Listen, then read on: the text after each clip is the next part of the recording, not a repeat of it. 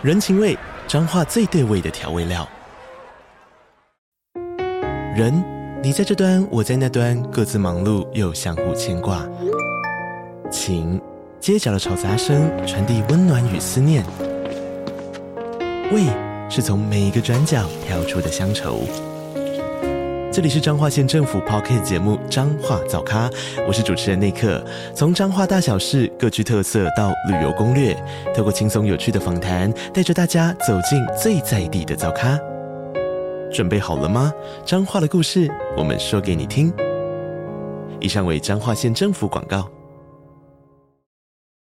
嗨，大家好，欢迎来到尼尔喝牛奶，我是尼尔，我是我飞。我们今天。本来要录制一集就是聊作品的节目，但后来赫然惊觉好像很久没有回答大家棉花糖的问题。对，对，而且我现在开始有点觉得，是不是因为太久没有回答他们，导致大家也开始没有很积极的在寄问题给我们了？这样、呃，这个棉花糖的这个是我看一下。我们现在最新的回答是两个月前，对，完蛋，对，大家我们还是会记得，所以如果有问题的话，还是可以投棉花。不过我想也可能是因为在 DC 群里面，大家有问题就会在 DC 群里面问啊。那这个我们当初想说棉花糖可以一直不断的，我刚本来想说水出节目，但是 这好像有点太直接了。这个，呃，这个棉花糖的长期计划是不是会因为大家的没有提供棉花糖，让我们没有办法下去？你刚刚已经讲出来了，没有啦，没有，大家忘记好不好？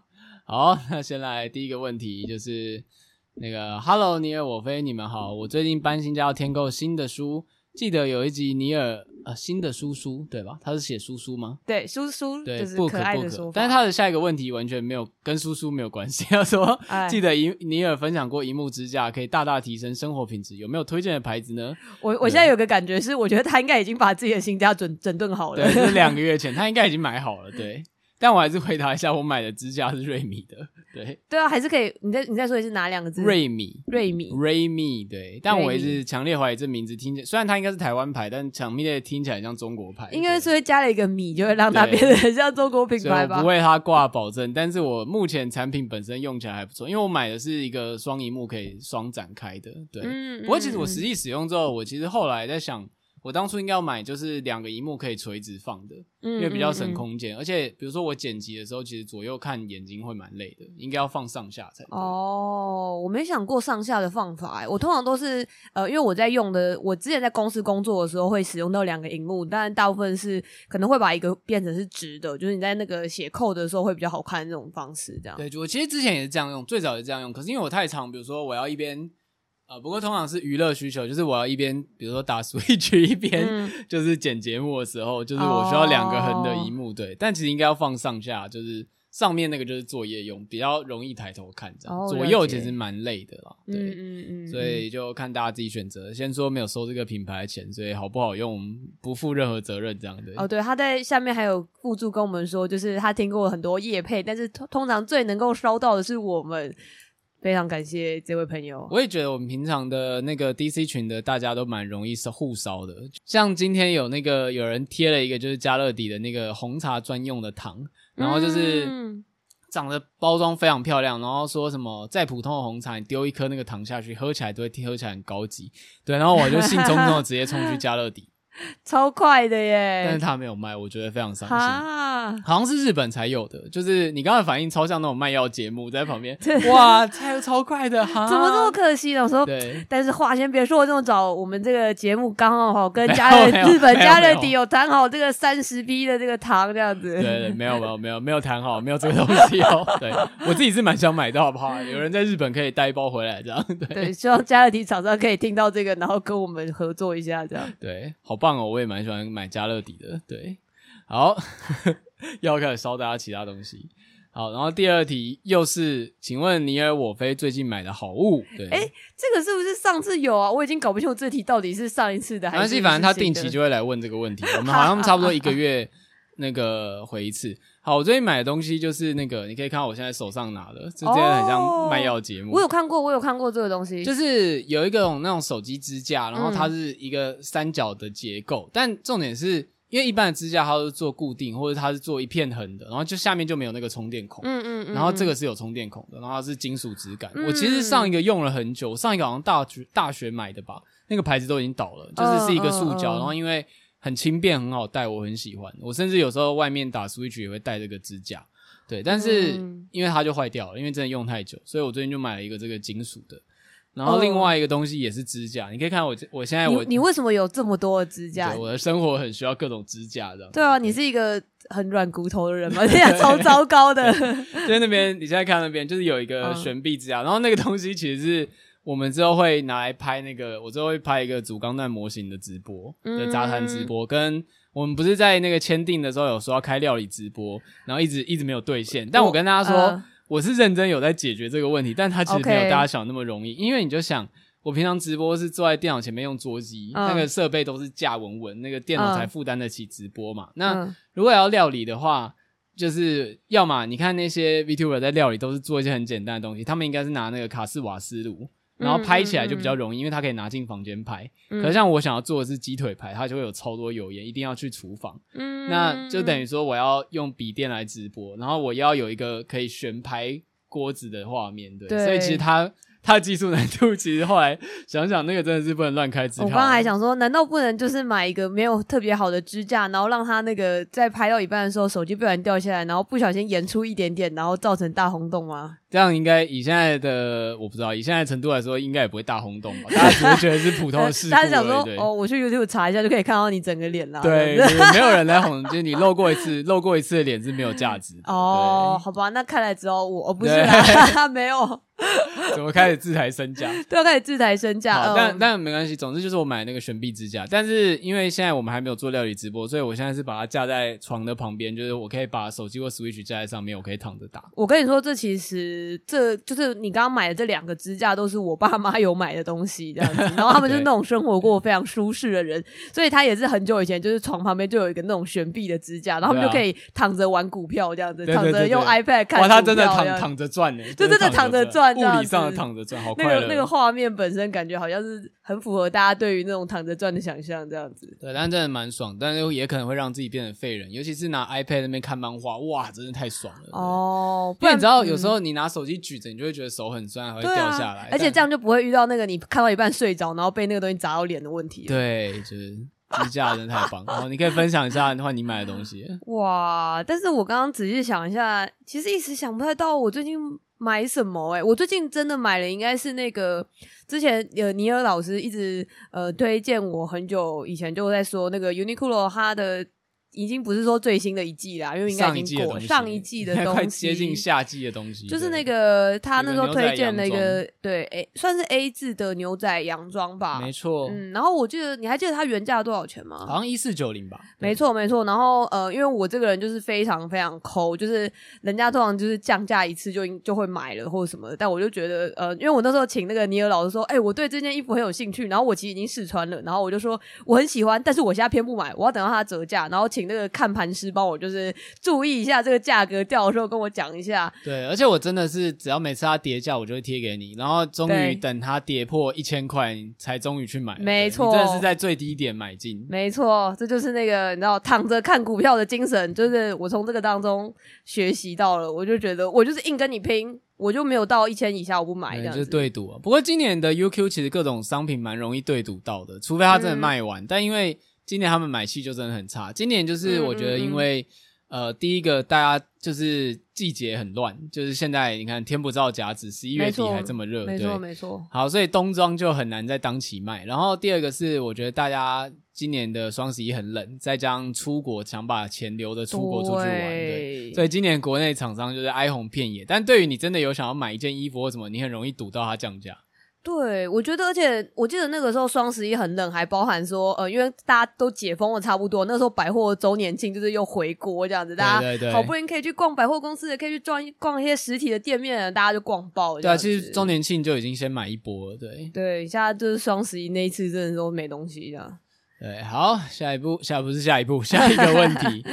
我菲尼尔，你们好，想请问你们会常常忘记看过电影作品的剧情吗？觉得这种状况很令人沮丧，觉得之前作品花的时间都浪费了，不一定是不好看，有时候深深感动，终究还是忘了。嗯，这时候我们就要引用就是诶、欸，神隐少女名言，就是重要的事情，对，重要的事情不是忘记，而是想不起来。起来对，但我之前每次听到这句都，都老实说有一点觉得这好像是废话，哎。对啊，但没关系，不要名言金句不是都这样吗？你仔细想，就好像有讲跟没讲一样。就是我就是想不起来，啊那不就是忘记了吗？我但我个我个人就是蛮常忘记的啦，嗯、但是我也会。我觉得我的去点比较像是我重看之后才想到说，哎、欸，对耶，有这一段耶，我都忘了这样子，对，就哇，真的很好看，跟我印象中一样好看这样。对哦，所以你不会因为想不到而觉得沮丧吗？呃，还好，而且应该是因为我不只是作品，我连我的生活都记得不是很清楚了，就是 我觉得你要活在一团迷雾之中，对，脑雾之中。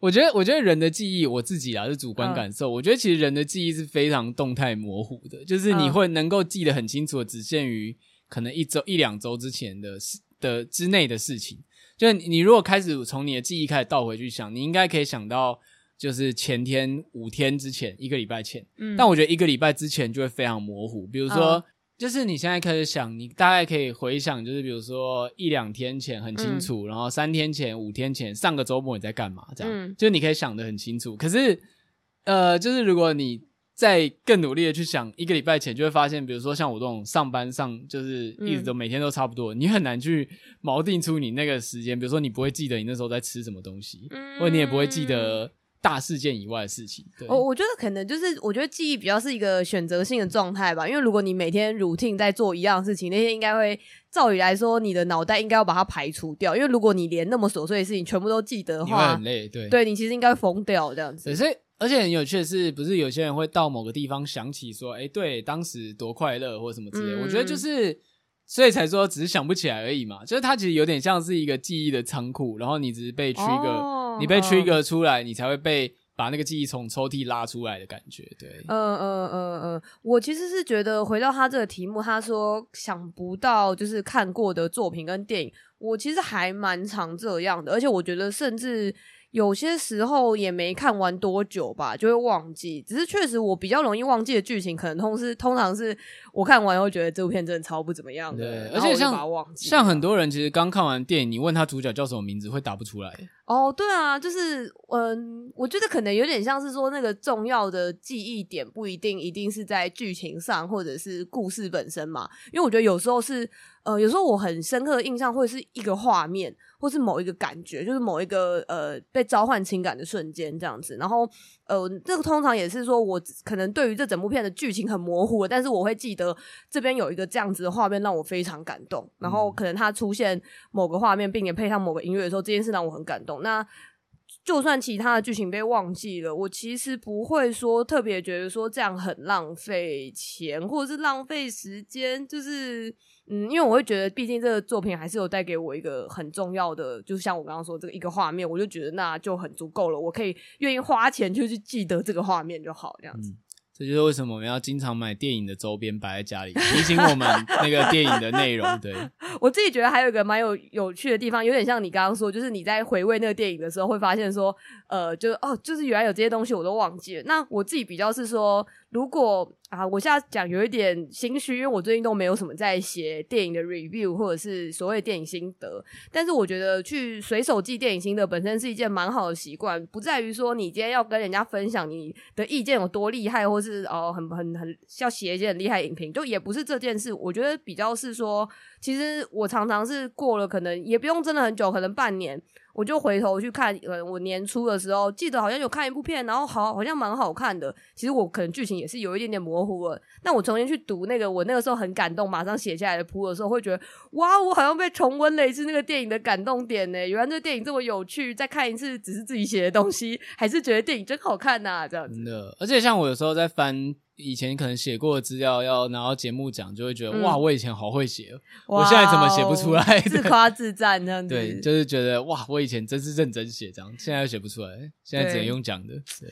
哎，我也有点觉得，而且我现在就是，我觉得自从就是，比如我们 podcast 会开直播什么，然后就呃会比较长时间的再去分享一个节那个一个作品，然后如果又讲到很细的话，或者说讲完后就觉得说，哦，我好像就是差不多把它记下来了。我幻想，我幻想这是一种记录，可能睡回家睡一觉就忘了，因为回家睡一觉其实就忘了这样子，而且我总不能我每次要找这个的时候还要回去听自己的节目，然后把它听一遍吧，这样。对。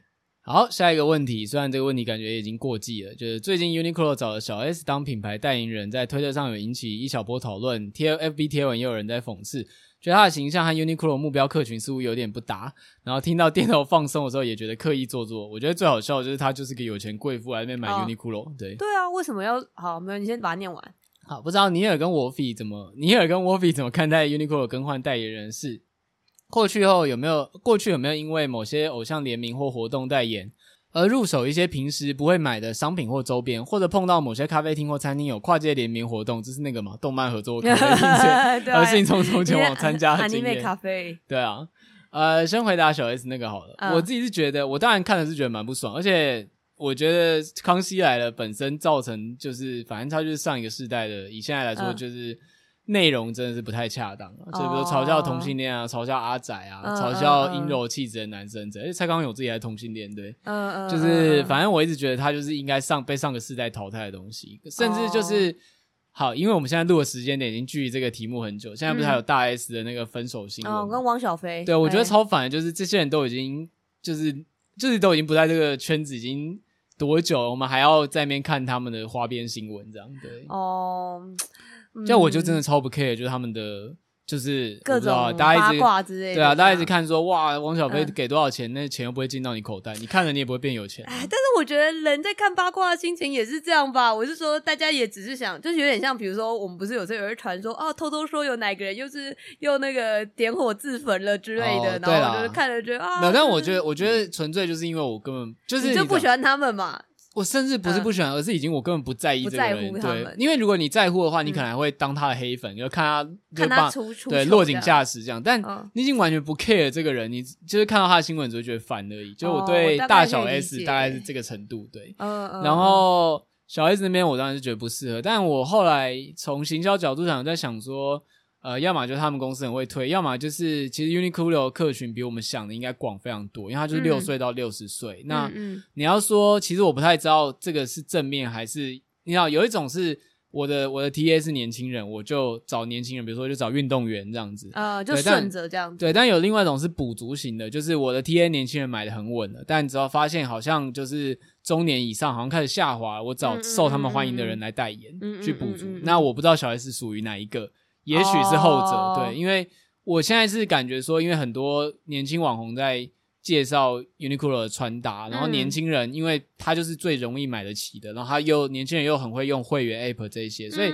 我觉得年轻人去 Uniqlo 消费的意愿可能反而相较中年以上，以现在台湾来说，应该是更高的。就已经有一个习惯在那边。对，所以我觉得他主打其实应该是比我们在更上一代的人这样子。对，我觉得可能没有到真的很长辈之类，因为我觉得，比如说到三十几岁啦，三十到四十岁，父母那一辈，他们其实也没有特别喜欢他们。对，你要说父母，我们同辈就很多人也当父母了，就差不多了。对，就我觉得也差不多。你刚刚说的大概三十岁以上，因为呃，我觉得可能小 S 或是刚刚讲的康熙来了，诶、欸，对，蛮多三十岁以上的人都还是会是。一种回忆，就是呃，无论是我觉得，就算是一些可能现在看起来比较进步派青年的人，他们还是会对于这个节目，因为是一起长大，所以会有一些情感在这样吧。对啊，就是很多人还会觉得康熙来很美好，但我现在就完全，嗯、我现在就完全希望他被抛进历史里面这样。哦，OK。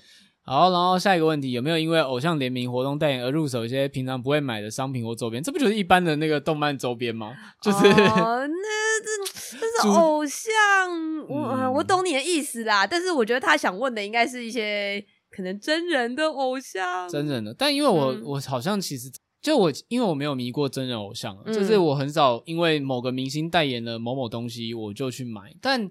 也许电影明星会造成一些影响吧，就比如说像，比如说某个男明星穿了某一件经典的外套，那你会想要乔治克隆尼泡的那个呃 espresso 吗？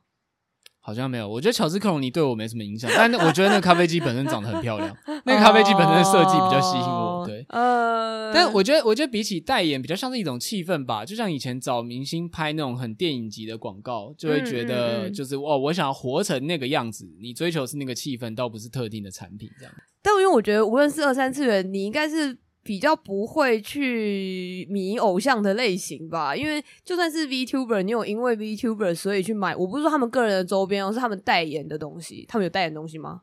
嗯，我想一下，我有因为他们在直播上吃，觉得说那个鳕鱼条很好吃，嗯、我去买，但我觉得超腥的，超难吃，就是那个鳕鱼起司条，就日本很常见的。哎、哦欸，我很喜欢、欸、但我觉得呃，纯起司条我可以，可是有加水，我觉得好腥哦。哦，是哦。因为像我也不是很喜欢直接吃乌鱼子之类的东西。嗯嗯嗯。对，然后好像因为他们有带，就是有吃一个日清的杯面，还特别去找，但也没找到。对，嗯嗯嗯，大概就这个程度了。对。但我好像可以理解，我是说，有时候是那种你看。一个电影，或是看一个作品，然后他们在一直吃某个东西，你就会觉得哇，啊、那看起来也太好吃了吧。我我想到了，对我人生最大的影响就是《战地情人》里面那个军官给他吃的那一条沾满果酱的吐司。我看过那个之后，我就我的生活就对了，哦、多了这个对这个果酱抹满果酱的吐司的向往，到现在。哎、我就突然想到，跟这有点没关系，但你之前是不是一直说你很想要吃那个美国监狱会吃的那种糊糊的东西啊？啊，不是我吧？啊，那不是你，不是我，不是我，那是我朋友，那个是我朋友。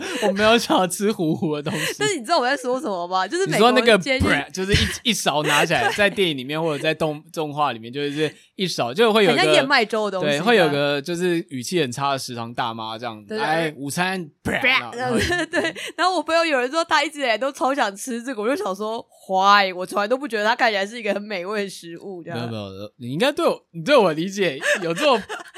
怎样？你知道批评我朋友吗？不是不是，我是说你应该可以知道我的我的兴趣其实蛮蛮就是很村上那一挂，很中产那一挂对，很假文青那一挂。我就喜欢吃的烤的酥脆的吐司沾果酱配牛奶哦，然后直吃意大利面跟直接吃小黄瓜，对对对之类的，生吃小黄瓜，生吃小黄瓜我试过，但不是很能接受。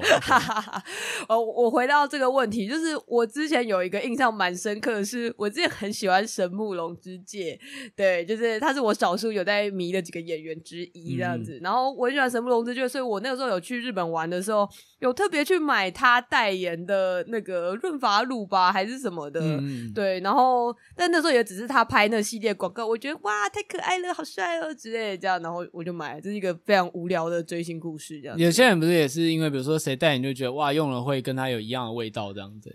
嗯、呃，我没有想到那么深的部分，但是那但香、嗯、香水的广告差不多是这个类型啊，只是他没有讲。那么恶而已，但是实际上就这样。就比如说今天找贝克汉代言一个香水，很帅，然后看起来很很肉欲，很这样。但是你就是期待你在喷上它的时候，你会有一个被看的印象，强、呃、化你自己这样。对、呃，而且确实，其实动漫周边的有一个，嗯、呃，大部分只要很红的作品都会出的一个周周边就是香水，哎对，就是印象香水这样子。虽然我有些朋友是那种有真的在迷香水、有研究的人，他们为了。动漫角色去买，通常都会非常失望，因为对他们来说都是一些很廉价又 贵的香水。那就是周边嘛，对。对啊，但你知道周边就像是你去吃咖啡，通常都不好吃一样。而且我觉得比起说谁代言让我想买，我觉得就像小 S 的案例，就是谁代言让我更不想买。就是这个状况比较多一点，oh, 对，就本来我很喜欢的东西，就找了一个很雷的代言。那你有想到除了像小 S 之外还有谁吗？我想一下哦，你真是个反骨男孩哎！就是因为就是比如说有些你喜欢吃或喝的东西，或者是你喜欢用的东西，就被一讲，大家觉得哦，这个就是他喜欢，然后就不喜欢了。对，嗯，我现在临时想不太到，因为那个东西可能就已经从我生活被淘汰。蛮好笑，而且你刚刚这样一讲，我脑中出现是一些 很红了的独立乐团。对对。我还让五月天不是蛮常代言各种洗衣机或家电之类的。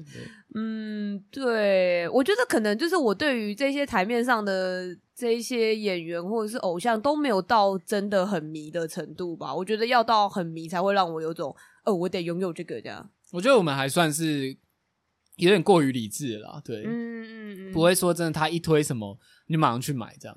就是呃，我觉得如果真的要他推什么，比如说。要讲动漫人物也可以，就是他们有时候也会有一些联名跟代言嘛。但是我会觉得，我宁愿拿这个钱直接去买一个印有他的脸的东西。啊、哦，对对对对，哎，对，因为像我觉得他后面提的那个什么，某些咖啡厅或餐厅有跨界联名，如果是动漫方面，嗯、我觉得他不一定是讲动漫，但对，如果是就是。我不知道，因为我我觉得这很难分开。比如说今天跟江振成联名，因为江振成是厨师，对，那大家就会期待说这个菜很好吃。可那就是商品本身很强，嗯、然后他也、嗯、他也很强，但是他的偶像光环其实跟他的商品是结合在一起。但比如说今天这个商品联名，然后联名的是一个那个，比如说，我想一下，我现在想不到厨艺很差的人，对，比如说，好，比如说蔡阿嘎好了，对、uh, 我们讲蔡阿嘎比较中立，比较安全，OK，对比如说蔡阿嘎的一日就是设由蔡阿嘎设计的菜单这样子，嗯、那我就会觉得，那好，可能是他的铁粉才会去吃，因为我对于蔡阿嘎跟这个商品没有连接起来。Uh, uh, uh, uh, 可是通常在选代言人，通常都会有一点连接，所以很难直接说是因为那个代言人或一个联名就去吃这样，但。比如说，像我觉得真的有一些明星光环，可能就还是衣服吧。就像比如说我们讲 Air Jordan 跟那个 Easy，就是 Kanye West，就是那个真是有明星光环加持的。对，那像我自己可能会买，就是有时候 GU 不是会跟一些日本的设计师品牌很帅或者很帅的名人联名之类，那个可能就会去买。对，或者像之前那个 DC 群不是很多人被卡比烧到，卡比的那个外套、哦、就 GU 跟卡比，对，这个也算是一种联名啦。对，但它就是商品一本身强。那如果是像。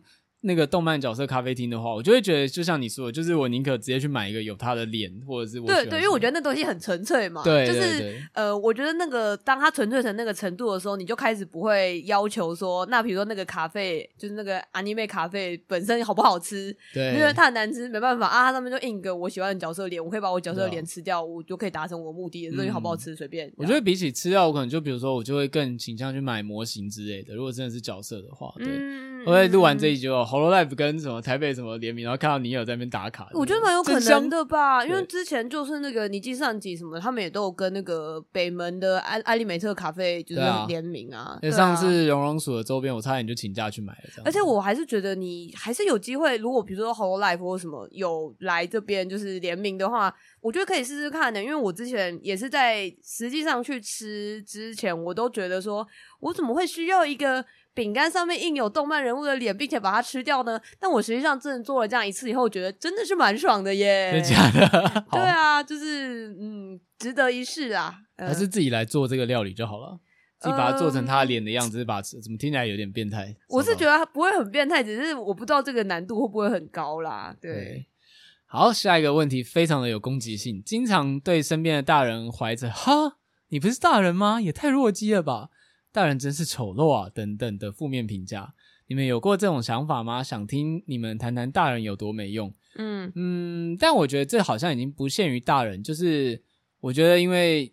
应该说，深刻体验到就是心智年龄跟实际年龄就是不是一个成正比成长。嗯，我觉得我第一个想问问题比较是说，那可能要先定义所谓大人的意思是什么吧？我不知道大家对于大人的想象，但可能如果以发问来看，应该会觉得大人应该是要很游刃有余，然后或者是至少面对错误或什么很成熟的应对这样子。我我的呃，我是我刚原本想的是类似说，是指说，比如说出过社会所谓社会人士的意思吗？就是呃，因为他会有种你不是已。已经是大人了吗？怎么这样子？就我以为是，比如说你已经出过社会了一阵子了，你怎么没有办法处理这样的事呢？还是是是这个方面吗？还是因为他的题目叙述太少了，我没办法肯定句。但我我在想，应该大概是这样子吧。嗯、跟比如说，我想象的情境比较像是说，像是家里或公司之类，比如说、嗯嗯嗯、呃，上司很没，就是什么都不会这样子，只是站在那个位置什么都不会。因为我觉得这种。会有这种想法，通常都是双方可能有某些权力关系影响到你，觉得就是很不爽这样子。Oh, 对，我觉得是，嗯，我觉得如果我们把它缩限于，比如像职场或者是这种所谓以工作来说，他是不是社会人士的话，可能会比较好讨论一点这样子。Yeah, 对。不过我觉得这个视角蛮很看你从哪个视角看，因为比如说你现在已经很努力，但就是你上班的薪水就涨不上去，嗯、可能就是你家的。晚辈就是赚的，就是可能投资比特币直接赚爆，然后就觉得啊、哦，这些这些就哥哥姐姐也太没用了吧，这样子。对对对，说明我们这些人在他们眼中也是这样，这样子。对对对，就是说不定是这样。所以我觉得那个主观视角还蛮，但我觉得比起是我如果说真的要讲到说觉得也太太没用或太弱了吧之类的，嗯、我觉得好像也不是针对大人，而是就是针对个人这样子。嗯、对，就只是说会觉得受不了，但我通常不会觉得。应该是看在意的点，因为我觉得好像很少觉得说很丑陋或没用这样子。嗯、但是我比较常有的负面想法比较像是品味也太差，或者是太小气之类的。哦、对，我的感觉比较呃，我也感觉也比较不是没用，因为我好像不会因为别人没用而感到生气或者是瞧不起，就是我可能只是很中性的觉得他没有这个能力这样子。但是，呃，如果要讲到这种感觉比较接近于瞧不起别人，或者是觉得怎么会不会做这些事情的话，我觉得比较像是待人处事吧，就是比较是你会觉得说，可能你都已经可能三四十岁了，然后你已经拥有一定的。照理来说，你拥有一定的工作经历，你可能要有一些待人处事的基本道理，这样子。我觉得没有要到说所谓的基本道理，没有要到说那种呃，要到很很很很很，我不知道很长辈很油的那种，觉得说啊，就是你就是要狗腿别人呐、啊，或者嘴巴要甜一点、啊。我觉得不是到那种程度，就可能比较是单纯一种呃，比如说呃，你你可能连那个密件副本呃，密件副本是这样念吗？就是密件副本、CC 信件、CC 信件都不会使用之类的，或者是啊，这可能不是待人处事，这应该是个能力。但是或者是呃，可能人家要跟你说什么的时候，你听不懂人家的潜台词是什么之类，这种这样子，就是嗯、我会觉得我心情会觉得我为他感到遗憾这样子，然后跟我觉得不解于说，那他怎么办法做到主管呢？或者他怎么办法做到哪里呢？这样子，对，我好像真的就主要是针对品味部分，就比如说。比如说，假设有人那个呃聚会约在八十五度 C，我就会觉得这个人品味很差。但他说不定只是没有钱而已啊。没有，但没有钱也有。我觉得连 Seven 都比八十五度 C 好，有位置的全家跟 Seven。因为你这样子很针对八十五度 C，如果我们有观众很喜欢八十五度 C，怎么？我就会觉得它很难喝。OK，我就会觉得它东西很难吃，饮料也很难喝。Oh. 我甚至不知道为什么它可以开那么多连锁店。对，嗯，因为我觉得有时候可能大家只是需要一个开放式的可以坐的空间，然后但是又不好意思约谁。我很想，我很想去八十五度 C，就我付钱，但他给我白开水就好了。哦，对，他不要给我他的饮料的。嗯，我理解，我理解。算了，我这搞不好真的会得罪很多喜欢去八十五度 C。对啊，我觉得你可能会得罪很多喜欢去八十五度 C 的人。我先，我先说，我其实对八十五度 C 没什么想法。赶紧就是切割这样子，对，对就是如果比如说像比如说光是这件事，比如说约定地点的话，比如说约在星巴克或克美多，我就觉得哦很不错，但而且这是个安全牌，嗯，就不会东西不会出什么问题，然后又可以确实可以久坐讨论事情之类，我就觉得，但是他约在一个就比如说他指定一个店，然后去，然后气氛还不错，是一个咖啡厅，这样就还不错，就是觉得嗯很不错的感觉。但如果假设是就是讲说。八十五度 C 或者摩斯或麦当劳可能就已经就是有一点，但那个是以谈正事的状况，uh, 不是朋友。Oh, 朋友当然就没差，对。嗯嗯嗯嗯，我觉得，我觉得可能回归到这个题目，就是因为我会一开始对于问的方式有一点疑虑，也是因为呃，我会想说，如果是这样讲的话，那大人的相会不就是小孩吗？那指的是说，就是大人照理来说应该比。小孩还有拥有更多的能力，还是怎么样之类？嗯，因为我一直都会觉得小孩跟大人不是一个。嗯，非常绝对的词，这样子就是呃，也不是说，比如说我们如果用这种很很，比如说宪法规定十八岁以后你就是某种程度的成人，对不对？你就会变成大人，好像我们过了十八岁以后，我们就会都会变得很成熟，然后知道一切事情该怎么做之类的。嗯、呃，欢迎大家支持十八岁公民权。对对对，对，我不知道这个这集出来的时候，我们还来大，请问大家还来得及投票吗？哎、欸，我明天如果我明天上，因为我们现在录这一集是、嗯、就是选举的前天，明天上好像不行哎、欸，因为。好像前一天不能宣传、哦，不能宣传这件事情。对，好，你们听到就当。呃，我知道，在等一下的一个小时内赶快极限上架这样子。我要笑死，对，但呃，我的意思是说，就是我会觉得这个概念本来就蛮微妙的吧，就是你应该也会知道说，哦、呃，maybe 有有很多人都已经年纪很大，但是他的甚至可能他超有成就，但是比如说他的情商很低，或者是呃他在某些方面就是很弱之类的，我觉得这种东西都很难说吧，对，对，这样呃，而且他还有另外一个很很有趣的是，他觉得大人真是丑陋啊，就是我不知道这个丑陋在他眼里的。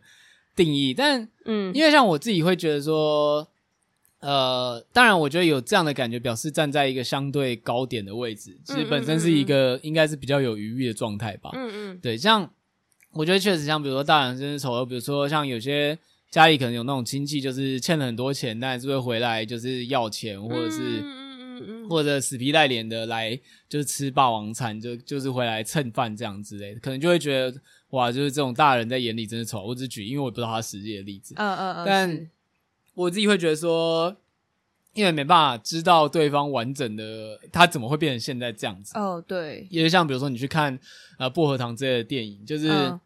你不太知道说现在是因为一定有某些原因造就了现在的他嘛？可能是家庭教育，可能是他一辈子都很不顺遂之类的。但如果去想到这一层，好像就比较少会有。应该说还会觉得这样子的姿态真是让人，就像你刚刚讲的，真是让他为为他感到尴尬，或是觉得。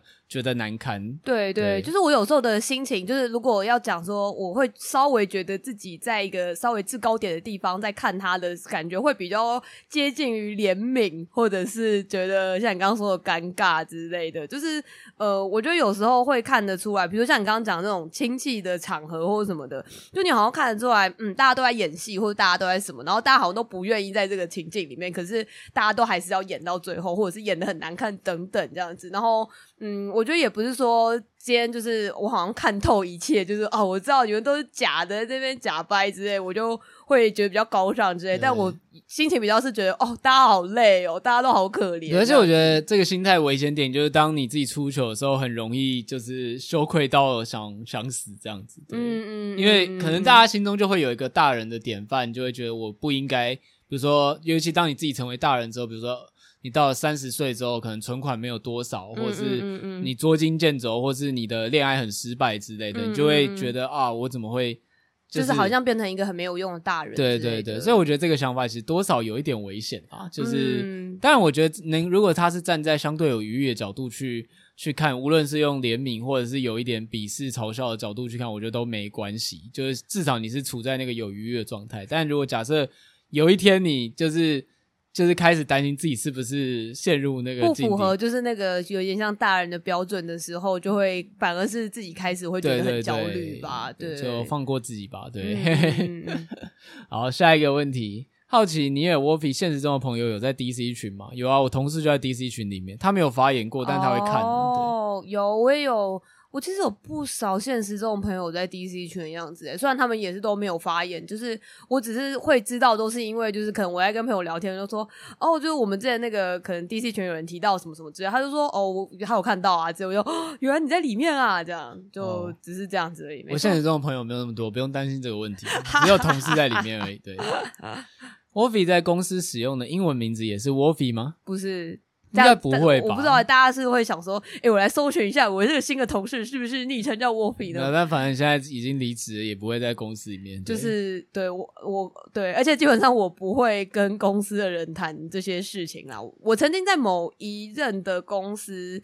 里面有跟几个朋友有聊过，但是那比较是有几个同事熟到变成朋友程度，然后呃，而且对方也是阿宅什么的，所以就可能后来就会开始有在聊这个 podcast 或什么的事情。但我会觉得那对我来说是单纯是因为他们进入一个那个呃，我刚刚本来想讲讲 friend zone，但是听起来怪怪，就进入一个朋友的这个状态以后，就就可以分享。那不是因为他今天是我同事，所以我跟他讲这件事这样。嗯。下一个问题，Podly、First Story 这两个抖内平台会向创作者收取手续费吗？会。然后现在还可以使用这两个抖内给你有喝牛奶吗？可以啊，就是 First Story 在我们每集的那个节目的资讯栏下面，如果我有记得放的话，都有那个节目的，就是小额赞助你也喝牛，忘记叫什么，好像还是赞助支持你也喝牛奶。如果你喜欢我们赞助一杯牛奶吗？忘有点忘记了。总之就是可以找到，就是如果你有想要支持我们的话，可以用这个。然后。呃，Portally 就我们自己用那个传送门，也是我工作一部分。然后，但我现在是把，因为我想说赞助连接一个就好了。嗯，对，而且因为我们现在有开 YouTube，所以就是 Podcast 的赞助连接基本上就 First Story 那个。然后 YouTube 就是直播的，对，直播的时候，比如说 Super Chat，或是也可以，比如说如果做一些工具型影片，你喜欢也可以用那个超级感谢的功能，这样。嗯，好，我先把一些比较简短的那个题目快速回答好了，就是。有人问我说：“斯普拉顿是不是不适合用 Switch Lite 玩？”我不太确定你是已经有 Switch Lite 想要买，还是你连 Switch 都还没有。如果你连 Switch 都还没有，我会建议你买就是呃那个店家版主机或 OLED 版本，因为。很有趣的是，OLED 版本就是强化了掌机上面的荧幕表现嘛，所以它绝对是比 Lite 漂亮。嗯、而且其实虽然说 Lite 真的比较轻，可是我觉得它其实你都要带 Lite，你多带那台 Switch 其实根本没差多少。嗯，对。然后日本那边也就是全球也是确实 OLED 版本出了之后，Lite 的销量就急速下滑。哦，因为我自己的历程也是，当初买 Switch 也有一个我会把它当掌机带出去玩的美好幻想。我确实也会啦，啊、但我绝大部分时间都把它插在电脑或荧幕上面玩。我也是，我也是。所以如果你还没有买主机的话，我强烈建议考虑到未来，你还是买就是可以接电视的主机吧。那如果你已经买 Switch Light 的话，就是。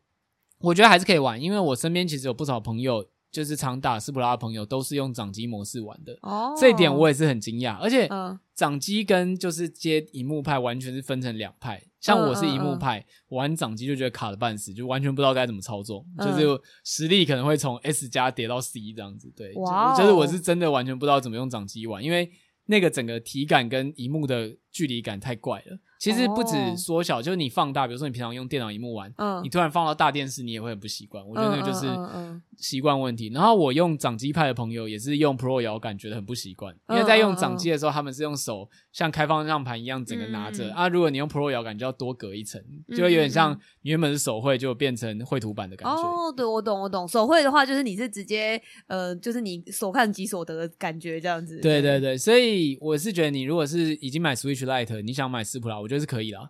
对，就是你还是可以玩到一个程度，只是因为你本来就已经习惯用 Switch Lite，嗯嗯嗯，所以我是觉得 OK。对。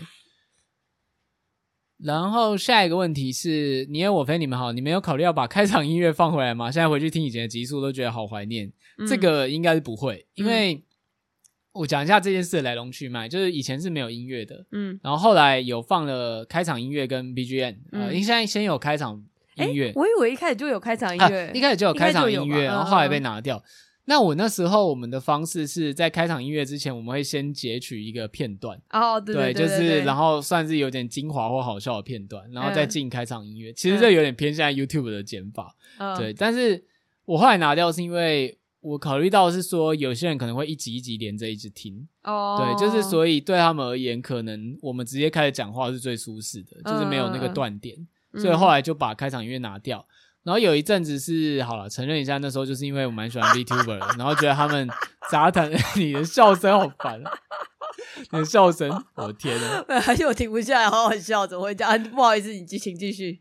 对，这应该算是就是我被影响，然后去买东西吧。对，哦，对对对，我们会回归到刚刚前面回扣题目。好，总之就是我觉得听他们杂谈的时候有 BGM 的感觉蛮好。我以前还曾经讲过什么。我不喜欢，就是我我甚至还讲过非常激进的言论，说什么觉得用 BGM 的话是因为讲话不够有趣的一种偷懒这样之类的。对，我跟你说，所以你看，我们就算现在在信誓旦旦的讲一些话，就是可能在隔了十集以后，你也就会打脸自己。大家记得哦。对，然后总之那时候就放了 BGM，可是放了 BGM 之后，呃，有人喜欢，有人不喜欢，有人会觉得说，因为他就是平常会放着一直听，所以他不想多一个背景干扰，嗯、而且因为取决于你听的装置不同吧，嗯、就是比如说。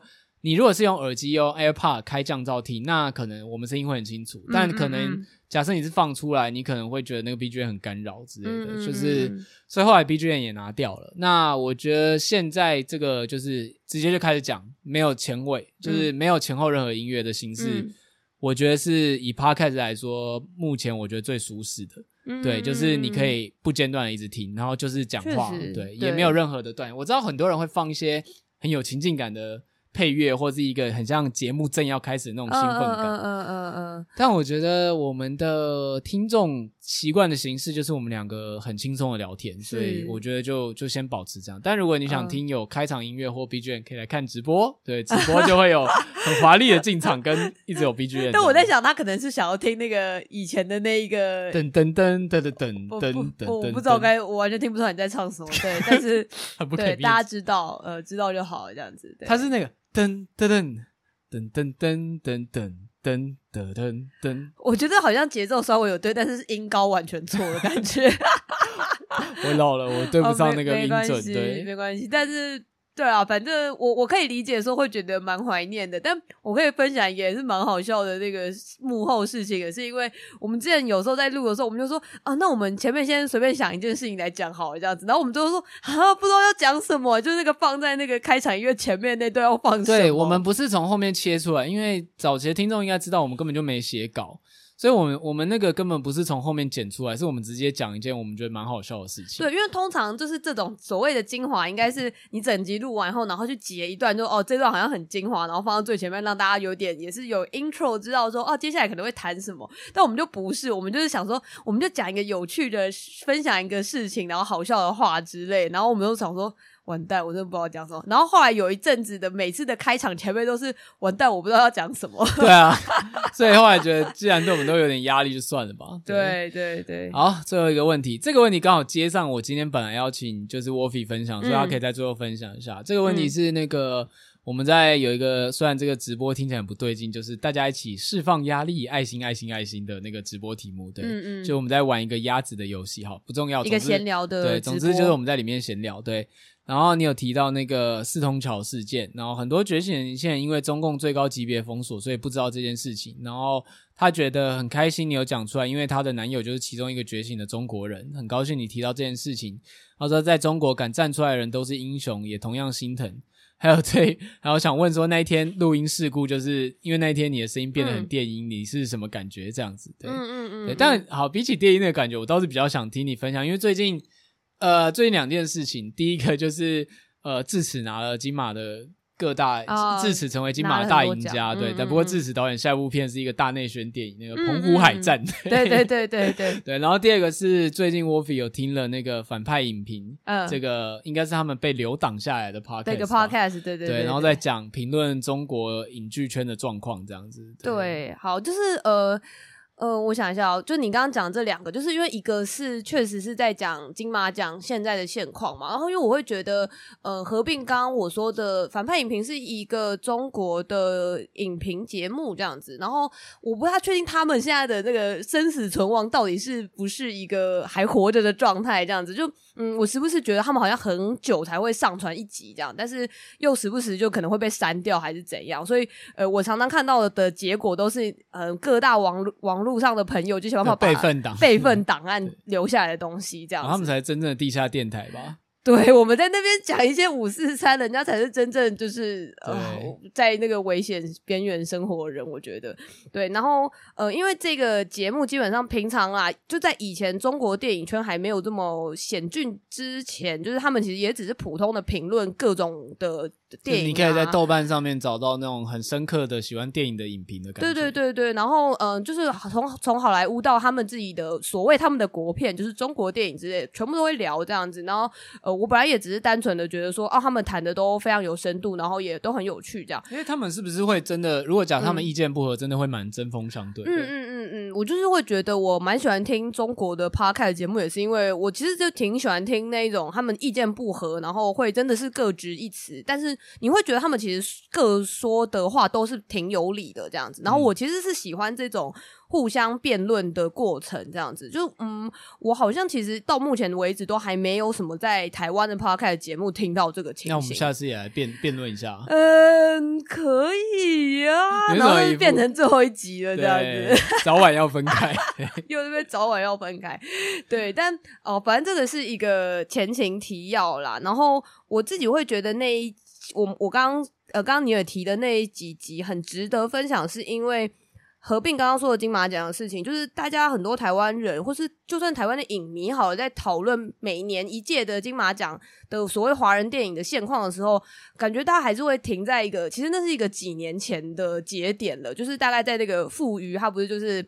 呃，颁奖的发言之后，就是不是中国的电影圈就全部都被禁止来台湾的这一系列的事件这样子。然后，呃，大家我说他大家停在那个时间点，就是会讨论说啊，就是要不就是可能有些酸民，呃，对于电影也没有特别了解，可能就会说啊，就是那个台台独就是自己在玩自己的啦，就是金马奖自己颁给台湾的台派的人而已啦，这样。然后核心也是就是说，到底要不要颁给中国的电影？哎、对对，对，然后跟就。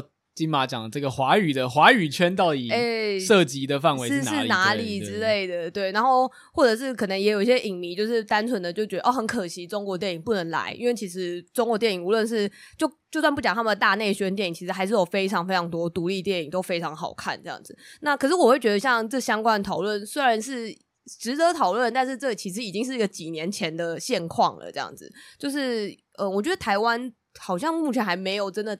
很全面的 update 到中国所谓中国电影圈到底现在长什么样子。那是在我听完了最近反派影评做了三期的节目，然后他们算是一个这三期是一个系列的计划的感觉吧，这样子。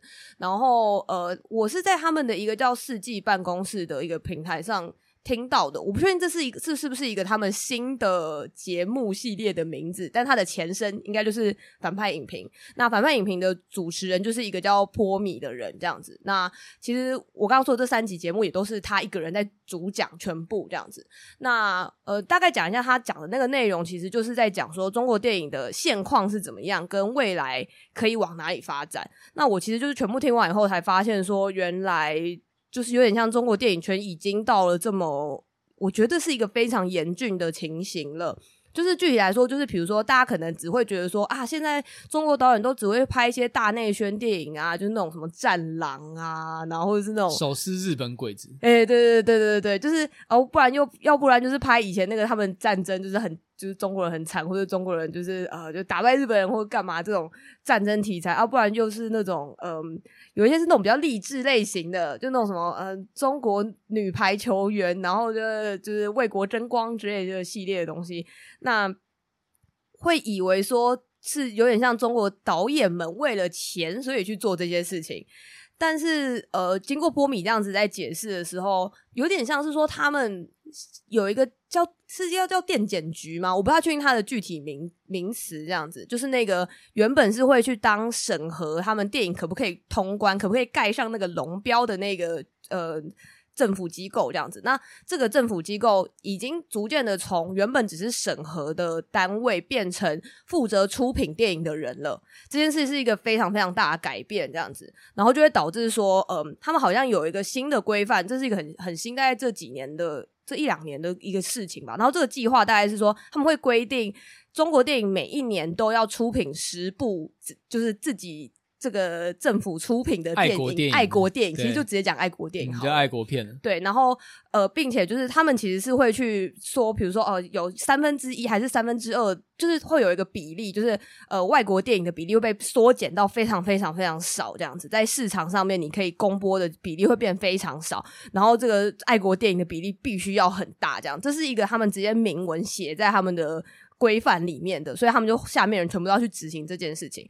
然后，呃，而且更甚者是说，比如说我们在讲说，刚刚说导演们是不是只是为了自己一己之力，所以才要去拍这些，就是你会觉得不怎么样，但是就是爱国的电影呢？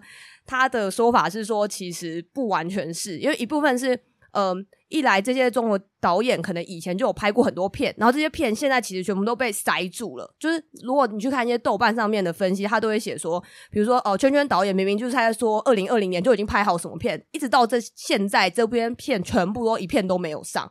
所以有一些导演呃导演或是演员，比如说像周冬雨好了，算是一个蛮红的女演员嘛。嗯、那她都已经这么红了，然后她好像那时候说有手上有大概十部片左右吧，全部都被塞着，就是。塞在那个电检处，然后没有办法过审，这样子就是有点像你全部都已经做好，只是人家就是把你 hold 住，你就是不能上这样。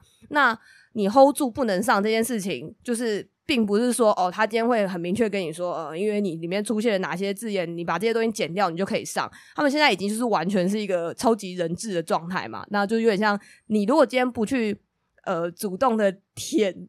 中共高层的话，都怎样舔很难听，但是就是你如果不去舔他们，或者是不去，你就要饿死。按照他们说的话做，对，你就会饿死。他们就会一直把你这些电影给冻结，这样子。所以、就是，就算你舔了，嗯、他搞不好还是不会出来。对，他也有可能还是不会出来。哎、你拍那个大内宣电影拍的蛮好的，你就继续拍吧，对，你就继续拍吧。对对对对对，所以就会变成说，有点像已经是一个半威胁的状态了。就是你要不就是。呃，你就乖乖的听我们的话，去拍这些大内宣电影。按、啊、你如果照着拍的话，我就有机会可以让你在之后的电影，你自己想做的电影有机会可以上院线，还甚至只是一个有机会这样子。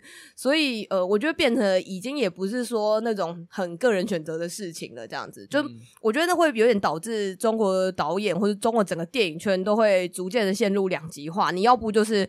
真的就是顺着他们的方向走，然后，但是你顺着他的方向走，你也是等于直接放弃掉你可以拍自己想拍的东西的机会，这样子。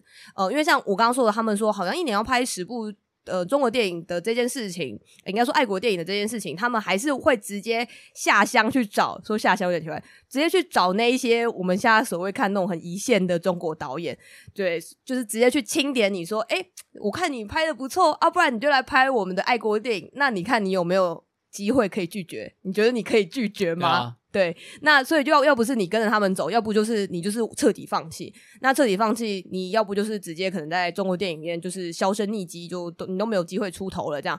就算你没有做什么呃违法或者是触犯他们底线的事情，但是你就是没有机会了。啊、要不是人生四大阶段，呃、第三个是入华，只是发生在什么时候而已。没错，对，对，也有可能死亡，然后再入华，哎，也是有可能，也是有可能。这个入华不一定会发生，但总之一定会出现。对，也有可能在出生之前，就你不知道什么时候。你，你是台湾人，你台湾出生之前，你在怀你在肚子里的时候，你就你就已经先入华。对对对，那。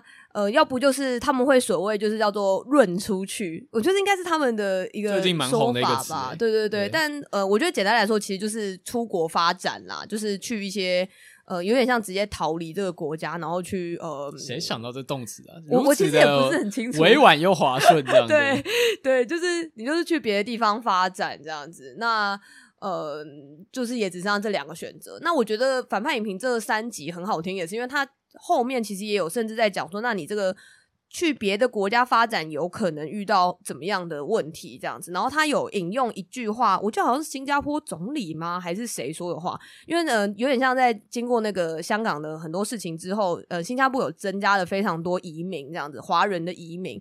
那好像那个总理就有对于这些人有一个就是喊话吧，这样子。然后他用的词是说，呃，希望大家可以落地生根。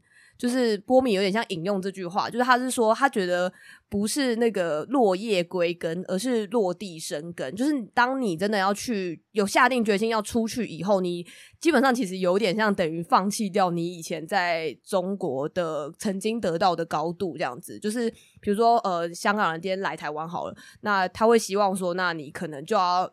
认为自己也不是说你当然认同就要变台湾人，而是说你就是要真的有认同这个土地，你真的有要在这边继续发展这样子。不要想着有一天拿好处还要回去这样。对对对对对，就是而不是说哦，好像我只是暂时这样子，我、哦、有一天可能还想要回去，或是哦，那我是不是可以在这边做做一个作品，然后再回去赚中国的那个票房之类的？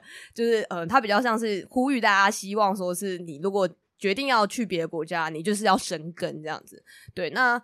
呃，我觉得那整个三集听下来真的是非常感慨。就是一方面，我觉得除了刚刚说这个很严峻的部分，那他还有讲了一些，嗯，我觉得他说话是一个非常有条理，然后其实也是蛮理性的。虽然他中间其实听起来蛮生气的，这样子，蛮愤怒的，但是他不是不至于是一种非常优柔寡断，或是那种啊，就是没救了的那种口气，这样。对，但呃，因为他后来有讲到一个呃，我觉得会让人觉得。嗯，很感伤的部分是他提到许鞍华导演这样子，就是呃，许鞍华导演就是一个香港导演，然后他这一次这一次金马的评审团的主席这样。那其实我记得好像在几年前就有当过一次评审团主席，那所以他这次又当的时候，其实就有一些酸民可能就也会讲说，就是啊，你都已经当过了，你现在是是不是就是就是反正就是讲一些碎嘴的话啦，这样就没有必要再当一次吧什么的。但他就说，其实他以前那个时候当跟现在当的意义完全会不同，这样子。就是呃，徐安华导演他现在会愿意再来当这个主席，其实这完全是一个烫手山芋的事情嘛，就是有点像呃，你没有没没事，没有必要去。就是这其实现在加入新金马奖或者参加金马奖都是一个非常明确的表态，这样子。而且他又是香港人，对对，他又是香港人，而且呃，像是这一届的金马奖之前就有呃，好像是香港的电影学会吗？应该是电影学会，就是有集体发信给所有他们底下的成员，就是说呃，有点像。叫大家来金看来金马奖这件事情要三思，这样子，你知道这虽然说话是这么委婉，但是他意思就是叫你不要来，要好好想一想，对，好好想想，想对，对，然后就是他在这个前提下，徐安华导演他不可能不明白他来参加这些事情所会生产的风险之类的，但他还是愿意去做这件事情，这样子。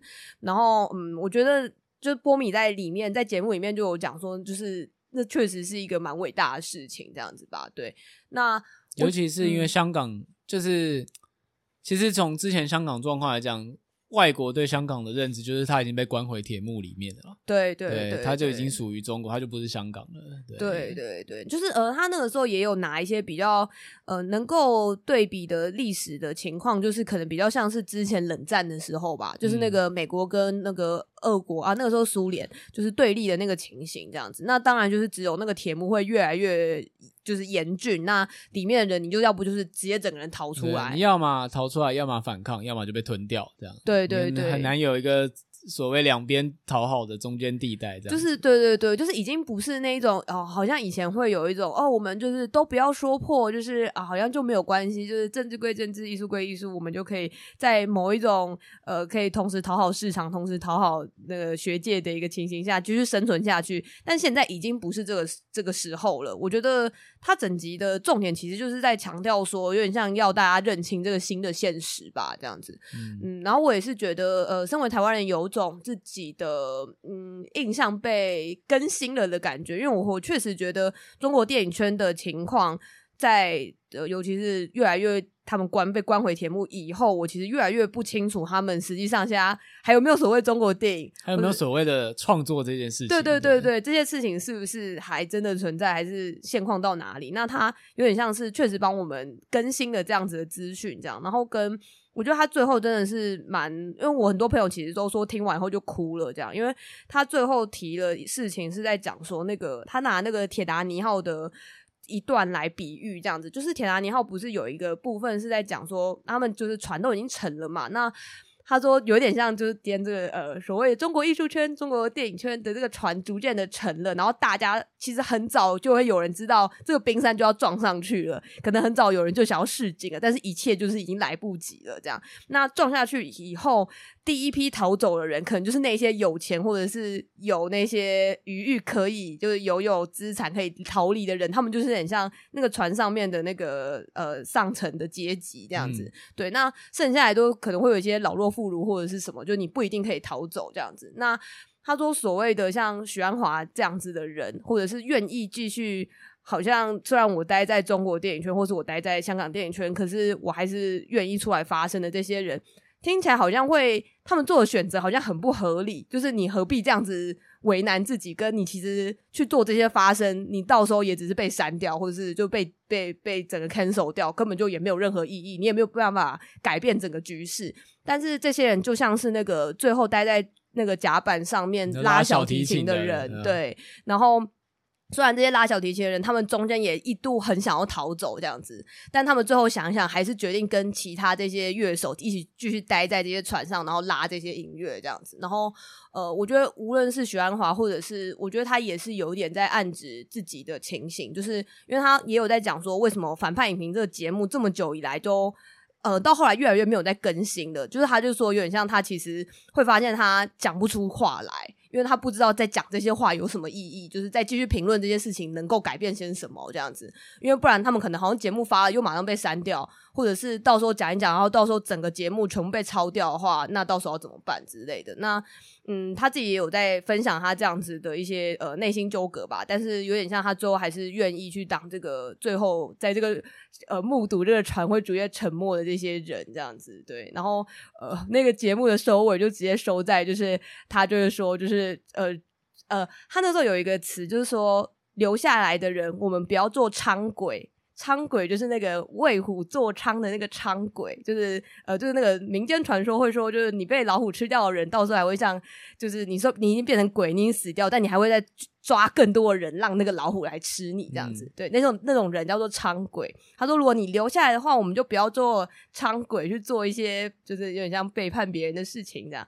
那如果你是润出去，你是逃出去的人呢，那我们要落地生根这样子。然后他就最后就是说，就是诸位，就是能够跟你们一起演奏是我的荣幸，这样子。然后最后就播了那个铁达尼号的那个小提琴的那个段落的音档，这样子。对，啊，就是你知道，天啊，听起来已经像最后一集了。对，就是觉得啊，就是就是很难过吧。而且我会觉得，嗯，会觉得好像我除了。聆听他们的这些事情以外，好像没有办法再多做些什么。就是确实物理上面、物理层面上面，我也不能做些什么。但传递这个故事本身就是有价值的啊，嗯，因为就比如说，假设哪一天反派影评真的被抄光，网络上一点档案都没有，那至少。尼尔河来的，尼尔河来这段口述，大家知道这个东西曾经存在过。可是其实说实在，呃、是啊，所谓的如果在极权高压下的所谓文化保存延续，嗯嗯嗯，其实都是靠这些非常非常，甚至最基础就是口耳相传，才能够把所谓的精神或文化的东西证明它曾经存在过。对，之前其实就有在讲啦。之前其实香港事件的时候，我们那时候就有聊过，很多人会觉得说、嗯、啊，台湾人好像没办法为香港做什么，香港就好像。就直接被关进去了，嗯，但就是因为在香港本地，比如说像我们上次讲战中事件，就有讲到说那些痕迹已经被抹得一干二净。对对对。可是那些照片在台湾都看得到，嗯，在台湾的网络上都看得到，都有在讨论，都还留着。那这其实光是能够记住历史本身，就是对集权的一种反抗。对，嗯，因为集权集权者不会想要有不属于他们的历史。我觉得确实，而且我都会觉得，可能大家会觉得历史这种事情都已经发生这么惨了，怎么可能会忘记呢？但是我觉得这近年来你看到，尤其是这种网络资讯的控管，你大概就会知道说，要把一小段历史抹灭掉有多容易。而且那不只是影片，甚至比如像以中共的那种审查来讲，嗯，我们都在笑说他不能讲杀，都要讲口国。哎，对，对你今天口了他吗之类的？对，嗯嗯。可是这其实严肃来讲，其实一点都不好笑，因为等于说。嗯他去，他去消灭了一切存在历史的元素，比如说文字、语言、嗯影像、照片。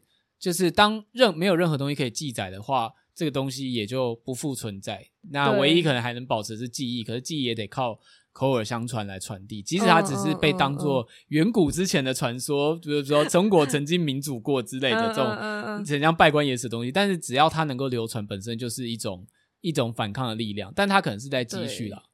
以前有讲过，但我非常喜欢一个艺术作品，那已经很久了。就是那个艺术作品是一堆的砖头，嗯，然后它最下面放的是卡夫卡的城堡。哦，有有我看过。然后就是那那一大堆的砖墙下面放了一本卡夫卡的城堡，所以那个砖墙被翘起了一小角，这样子。嗯，那个作品是这样。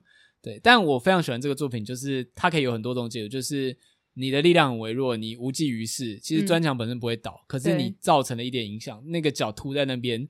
当权者或当事就是无法去忽视这个所谓的对他们而言是集权下面的一种思想瑕疵，这样。对对，而且我会觉得说，就是有时候看到，呃，我可以理解说，嗯，你可能很不喜欢中共，不喜欢到说连可能中国人都跟着一起不喜欢之类。但我觉得要再去，就是有点像冷嘲热讽这些被关在里面的人，我会觉得真的是有点太过火了，这样子。嗯，嗯，因为我有时候在看到相关讨论的时候，可能就会说啊，中国人可能就。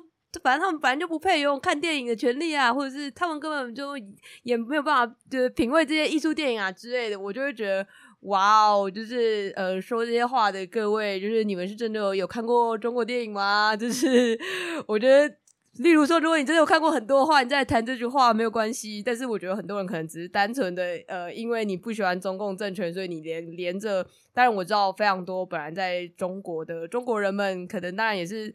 就是比如说小粉红之类的，也是挺中共的之类的，但我觉得不代表说 你就是得连这些很努力在挣扎的人的声音都当成是玩笑吧？我觉得老实说，这蛮过分的。嗯，对，对，呼吁大家还是去投票吧。我们现在可以再讲这句话吗？可以，可以吧？投票可以，不要讲投谁就好。应该说你的选择，大家都会觉得啊很无聊，没什么好投的。但就像比如说单纯就文化这件事情，你投出来的市长或议员。决定了今天这个文化节要不要办在你的县市，嗯，决定了他们这个影展要不要引进这些电影，嗯，对他们，或者是因为你知道很多根本不是法律，而是下面的人揣摩上意。嗯，那比如说今天的人就是比较轻重，他就不喜欢有这种争议，他就不会进中国的电影。嗯，对，所以我们不要说那种很大的政策层面，光是从文化角度，你选出来的任何一个人，只要他有一点权利，他都会影响到，就是呃。就是你看你生活所经历的一切，就这些东西并不是理所当然的。我觉得就是大家会有点太习惯说，你要想就是，之所以现在台湾在文化上面，比如说还有北流什么，你会觉得台湾的文化发展好像这十年来非常的蒸蒸日上，文化好像很被重视这样子。但那是因为就是相对来说，大家投了一个算是注重文艺活动的政府，而且有在发展台湾本位这件事情。嗯，对啊，嗯、这不是理所当然，而是当初你做的选择造成的影响。我觉得确实、欸，哎，就是，而且我觉得，呃，如果你会觉得说，好像你投，你很难很肉身的感觉到说你投了这个有什么差别。我自己的想法比较在于说，呃，今天就算我投这个人，我没有特别喜欢或什么，但因为我去做了投票这件事情。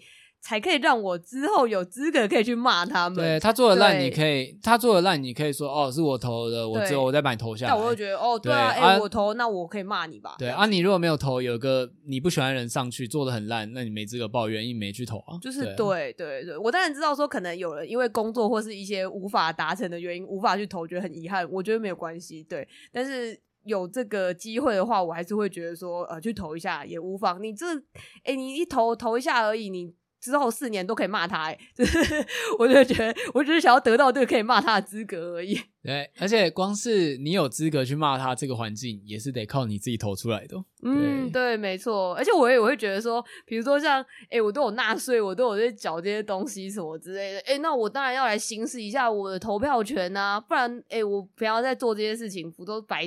这样等于是你平常在缴税给政府，然后让他们去办一些活动，然后让别人可以做这件事，但你却没有去参与这个投票，哎，很可惜。亏到了，亏到了。我就觉得，哎，就是我有付钱的这样。对。对啊，没想不到吧？前面四十五分钟都在回答一些就是很生活化的问题，对，没想到最后十分钟这么认真，是不是？对。啊，我觉得我们可以把那个呃，目前还还还留着的这个我刚刚说的反派影评的这三集的呃，我发了之后，发了之后我会贴在那个 IG 线动，然后也会贴在 DC 群，其实已经贴过了，那我们会再贴一次，嗯、所以。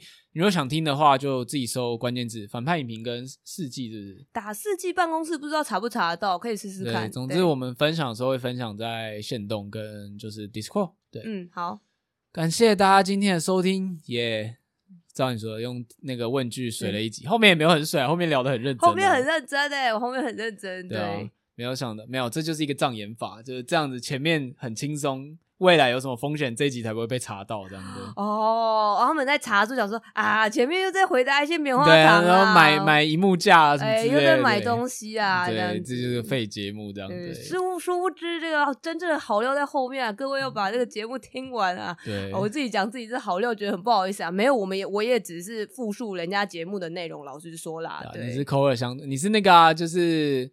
我刚刚就想说这个比喻好像不是很恰当，因为你知道那个佛陀的那个佛经之所以可以写成，嗯、是因为他有一个弟子 口述，好像阿难陀吧，口述了他所有的讲的内容。哦、但我觉得这个比喻好像有点太高了，不是很恰当。诶、欸，那如果讲孔子有比较好吧？他不是一堆那个他的弟子在旁边帮他抄经这样子。对，孔子的那个推特被弟子印下来，呃，全部印下来这样子。对，对我也是觉得说，就是诶、欸，我们难得有这种。